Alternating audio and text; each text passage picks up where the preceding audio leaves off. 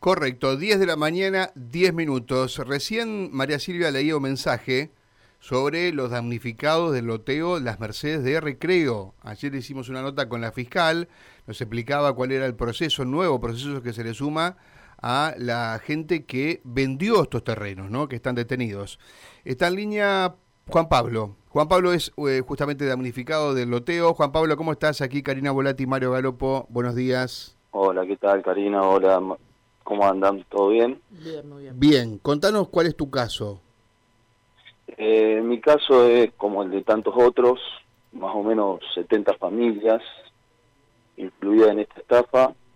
Eh, y bueno, nada, nosotros se lo compramos a Ruiz Moreno al terreno y aparecieron estos nuevos propietarios, eh, uno de los apoderados Giraldés que está detenido, eh, haciéndose valor supuestamente de escrituras o de los poderes de las escrituras. A ver, Ruiz Moreno es eh, el, la inmobiliaria o es quién es Ruiz No, no, el propietario actual de la sociedad anónima, digamos, sociedad anónima. Correcto, ustedes se lo compraron a ellos y después le aparecen otros supuestos dueños.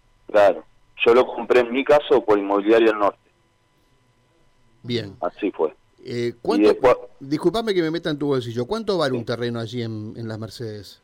Ahora, hoy en día, estará alrededor de los del millón. Un millón de pesos. Son, terrenos de 12 por 40 o un poquito más grande, a veces 12 por 45. Claro, ¿vos lo pagaste en su totalidad?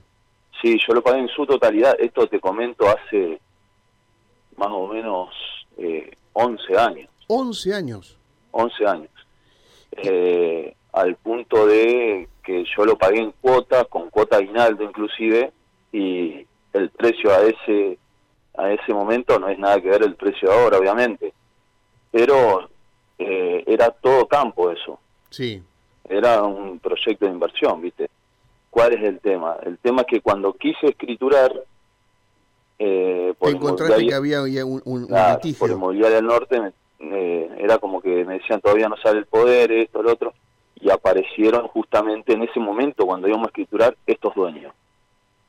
Y, y bueno, nada, ahora estamos en la disyuntiva que está avanzando mucho la causa penal, pero la causa civil está totalmente parada y al no avanzar la causa civil no podemos escriturar, se nos pierden los plazos del procrear y nada, Claro, no, no puedes hacerte de tu terreno, eh, en definitiva. Obviamente, es así, tal eh, cual. La causa civil, eh, ¿cómo es eso? ¿Ustedes demandan a quién?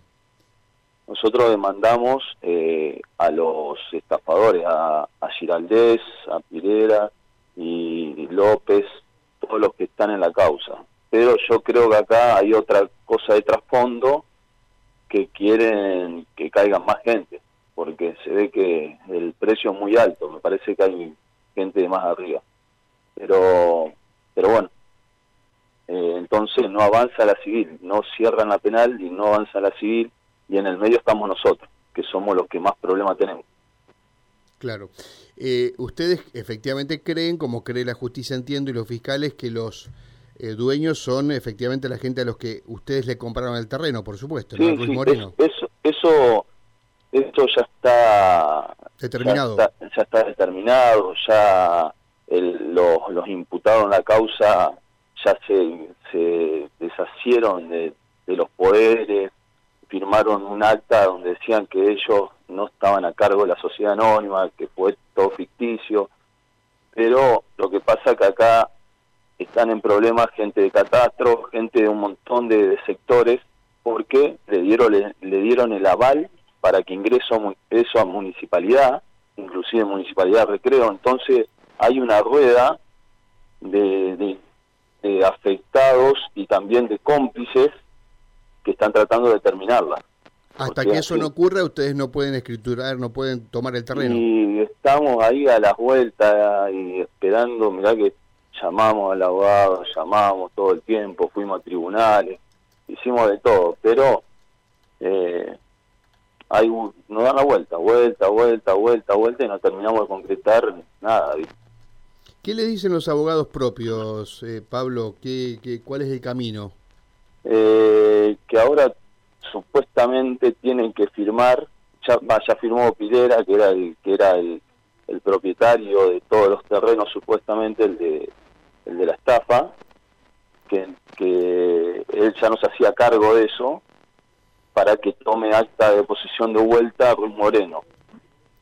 Y estamos a la expectativa de que firme Ruiz Moreno para ver si podemos empezar a escriturar o a hacer algún juicio de escrituración, algo, pero lo que pasa es que todo eso conlleva un tiempo largo y, se nos vencen todos los plazos, es así, tal cual. Juan Pablo, ¿está todo, eh, el loteo está todo vendido o se vendió parcialmente?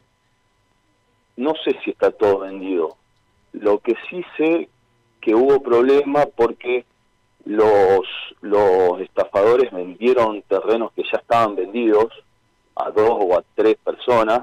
O sea, que hay terrenos que se vendieron dos veces, por dos sí, dos o tres a veces, no, no solamente dos veces. Eh, hay, ha habido problemas de que se han, han confrontado los, los dueños. ¿Y, en ese caso cómo es? ¿Vende Ruiz Moreno y después volvieron a vender los otros? Exactamente. Como que no tenía... A mí, a ver, yo me contacté con Giraldez, que eran los estafadores, a mí me lo quisieron vender de vuelta. Entonces le dije, miren, eh, acá hay acá hay dos o sea, a vos te ofrecieron solucionar tu problema volviéndote a vender el terreno. Volviendo a, vender el terreno. Pero acá acá no me cierra ni lo del dueño anterior ni de ustedes, así que yo no voy a hacer nada. Voy a ver cómo sigo con esto. Claro. Y, hay gente que pagó dos veces para solucionarlo, eh, Juan Pablo, o hay gente que compró un terreno que ya estaba vendido a otro antes? Hay, hay gente que pagó dos veces y hay gente, así como decís vos, hay gente que compró un terreno donde ya estaba vendido. ¿Qué hice yo?